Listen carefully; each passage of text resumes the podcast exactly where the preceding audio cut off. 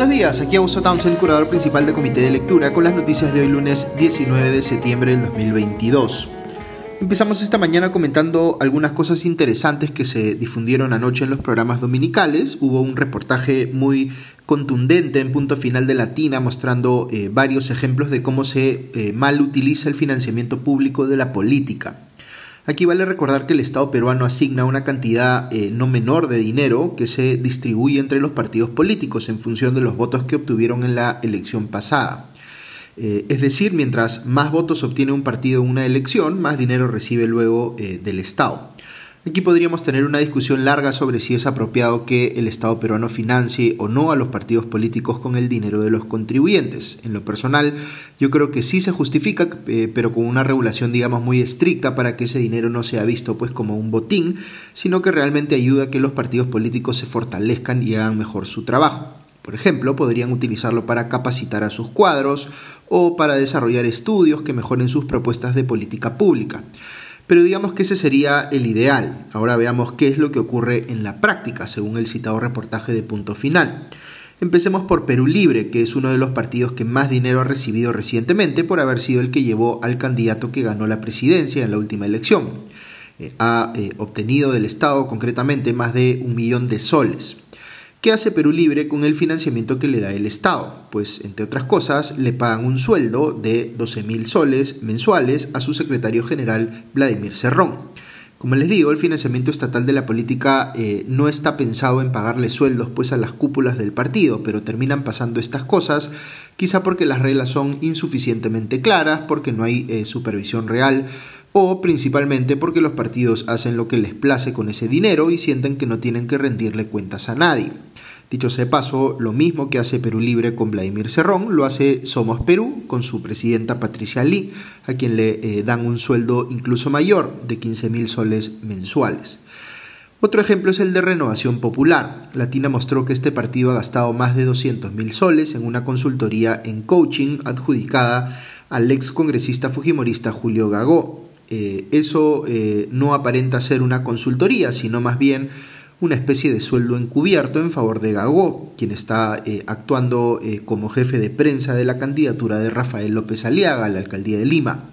Cuando eh, el jefe de la unidad de investigación de Latina, Christopher Acosta, aborda a López Aliaga sobre este tema, el candidato que ha sido un duro crítico del exceso de consultorías en el Estado, niega que en su partido hagan contratos de este tipo pero finalmente le hacen ver que ese dato es público y él se ve forzado a decir que es porque Gago es un profesional, como dando a entender que el gasto excesivo en consultoría sí se justifica en su caso, aun cuando esa consultoría no tenga un producto puntual, digamos un informe o un documento que las autoridades puedan fiscalizar. Dicho sea paso, Renovación Popular tiene otro gasto que genera bastante suspicacia, un pago a José Antonio Malpartida, que es el productor del programa de Andrés Hurtado, antes conocido como Chibolín, eh, por un servicio de media training. La sospecha aquí es que esto puede ser pues una especie de contraprestación para que el programa de Hurtado le dé cobertura especial a la candidatura de López Aliaga. Fíjense cómo tenemos aquí a varios partidos ubicados en distintos espacios del espectro ideológico, algunos muy distantes entre sí incluso, que sin embargo comparten la mala práctica de usar indebidamente el financiamiento estatal a la política. Pero es poco lo que se hace o se puede hacer al respecto porque las autoridades que tendrían que supervisar el uso de esos fondos no tienen capacidad real de sancionar a los partidos por esa eh, malversación. Lo que uno piensa aquí como contribuyente es lo siguiente, si el Estado no puede supervisar efectivamente el uso adecuado de esos fondos, pues que no les dé nada. Yo creo que ese no es el escenario ideal porque, como les decía eh, anteriormente, el financiamiento estatal de la política es muy importante en un país como el Perú, donde hay mucho dinero ilegal financiando a políticos. Pero ciertamente uno entiende pues que mucha gente vea con indignación cómo algunos partidos políticos utilizan el dinero que les toca te hace pensar pues que la única manera de darle legitimidad a un financiamiento así es con reglas muy estrictas, con supervisión pues intensa y capacidad real de sancionar a los partidos que se aparten de aquellas reglas.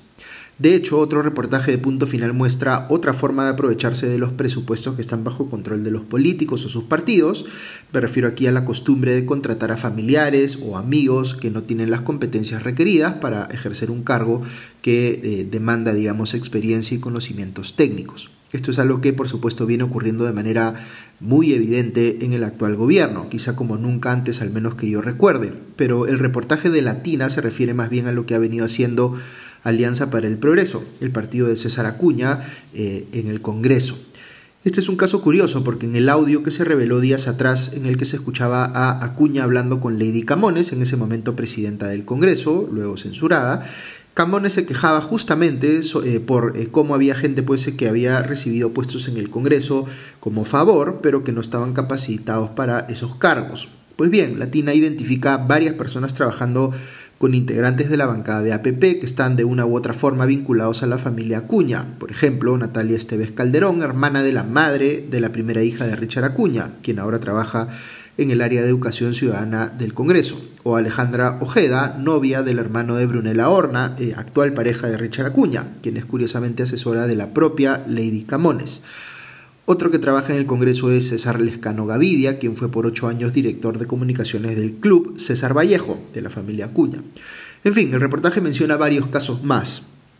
Aquí uno podría preguntarse pero esas personas no podrían tener acaso credenciales académicas o profesionales para eh, ejercer esos cargos, pues quizás sí, pero lo que hay que considerar aquí es que buena parte de los cargos técnicos del Congreso, salvo quizá los asesores de confianza de los parlamentarios, deberían estar asignados a profesionales de carrera, es decir, personas que vayan haciendo eh, línea de carrera, digamos, en el sector público, en el Congreso en este caso, eh, eh, que trasciendan los gobiernos, es decir, que sigan trabajando en la institución, progresando, digamos, avanzando en sus carreras, independientemente de quién presida o tenga injerencia sobre la mesa directiva en un momento dado. Pero lo que pasa lamentablemente en nuestro Congreso es que se convierte en una agencia de empleos para las bancadas que controlan circunstancialmente la mesa directiva, que ponen así a sus allegados o amigos en cargos que debieran ser técnicos y de carrera. Esto puede parecer trivial, pero como les decía hace un instante, estamos hoy frente a un gobierno que ciertamente no es el único, pero sí el que quizá de manera más evidente eh, eh, ha utilizado, digamos, el sector público para repartir puestos de trabajo a allegados sin las competencias requeridas. Ese es un problema muy serio cuya solución depende de que el Congreso haga bien su trabajo de control político, censurando, por ejemplo, a los ministros que utilizan sus carteras como agencias de empleos. Pero difícilmente va a ser percibida la oposición en el Congreso como si tuviera autoridad moral para hacer esto último si ellos mismos usan al Congreso como una agencia de empleos. Este es un caso distinto a los anteriores que les comentaba sobre financiamiento de la política, pero lo transversal a todos es que eh, uno ve pues este sentido de apropiación de los políticos de los eh, fondos públicos de los contribuyentes como si fueran suyos y pudieran hacer con ellos lo que quisieran. Algunos dirían que esas manifestaciones ya son una forma de corrupción, pero si uno fuese generoso en decir que no lo son, igual tendría que preguntarse cuál es la barrera que diferencia todo esto que les he venido contando y, por ejemplo, recibir sobornos o malversar fondos si un partido tiene control sobre, digamos, un gobierno subnacional. Si se fijan, esa barrera se vuelve muy porosa. Por eso es fundamental hacerle ver a los políticos que estas cosas no están bien, que el dinero de los contribuyentes es sagrado y que si tienen cierta discrecionalidad para gastarlo, pues deben mostrar enorme autocontrol, responsabilidad y transparencia. Hablando de apropiarse de recursos públicos, eh, Punto Final también mostró un reportaje que eh, eh, muestra, digamos, más detalles sobre cómo así fue que Jennifer Paredes, la cuñada hija adoptiva del presidente Castillo, consiguió esa cantidad de sellos oficiales de autoridades municipales y comunitarias en Cajamarca que se encontraron cuando le hicieron una diligencia en su casa en Chota. Aparentemente Paredes les decía a estas autoridades que sus sellos estaban gastados y les ofrecía sacarles sellos nuevos, pero se quedaba ella con copias. El dominical eh, mostró en ese sentido el testimonio de Segundo Delgado Cabrera, quien fue agente municipal de la Municipalidad de Lanchepampa, eh, quien dijo que habían falsificado su firma y utilizado su sello en un documento relacionado a la adjudicación de una obra de saneamiento por 4 millones de soles en dicho distrito. Estaba buscando conseguir la empresa constructora de Hugo Espino, amigo de Jennifer Paredes y hoy colaborador eficaz de la Fiscalía. Dice Delgado que su nombre aparece mal escrito y en la fecha consignada en el documento él ya no tenía ese cargo.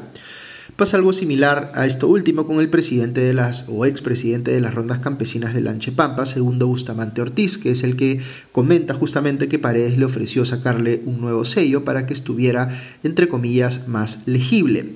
Estos testimonios y la evidencia de los sellos encontrados en la casa de Jennifer Paredes son pues comprometedores, hacen ver efectivamente que eh, podría haber estado ella involucrada en fraguar documentos para dirigir una obra pública en favor de la empresa de su amigo Hugo Espino en la que ella misma trabajaba.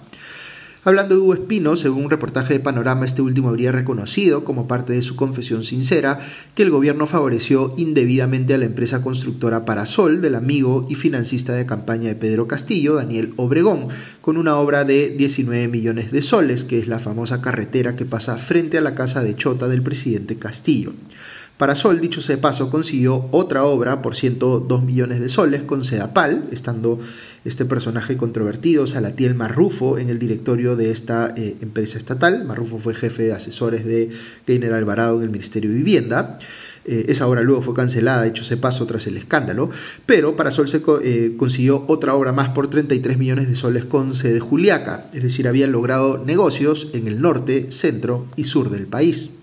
Cuarto Poder, en tanto, mostró otro aparente caso de favorecimiento, también vinculado al sector vivienda, pero esta vez a una empresa de nombre Marca Group, que logró aprobaciones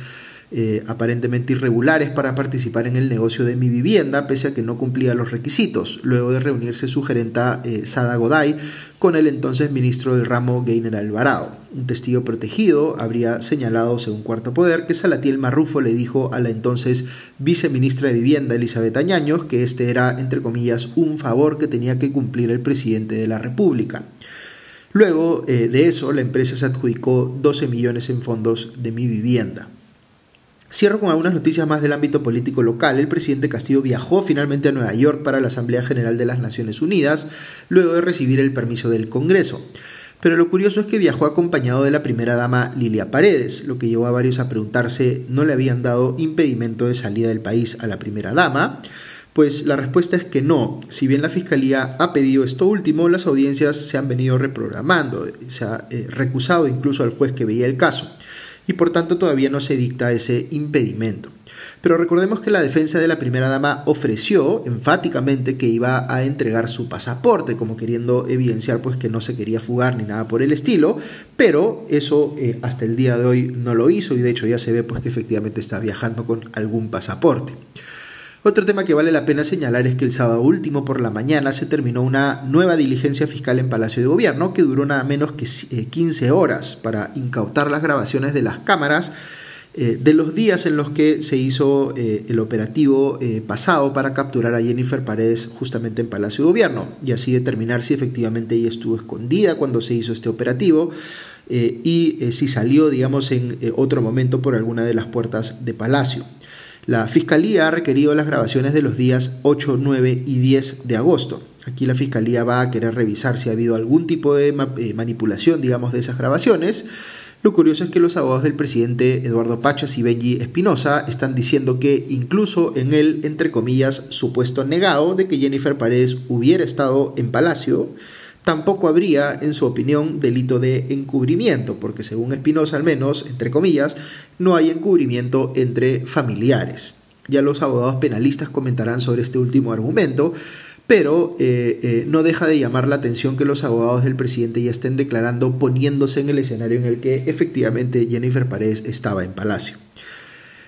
Finalmente, eh, no se ha conocido mucho sobre la reunión que tuvieron el presidente Castillo y el nuevo presidente del Congreso, José William Zapata, el pasado viernes. Eh, eh, no ha habido foto oficial, digamos, es poco lo que, se ha, digamos, lo que ha trascendido para la prensa, pero al menos se supo por declaraciones de Williams dadas ayer en una entrevista en Willax que si bien él no le pidió a Castillo que renuncie, sí hizo saber que su posición es favorable a que éste deje la presidencia, ya sea por una moción de vacancia o por una acusación constitucional. También dijo Williams que si cae el presidente, él cree que debiera convocarse a elecciones generales y no solo a elecciones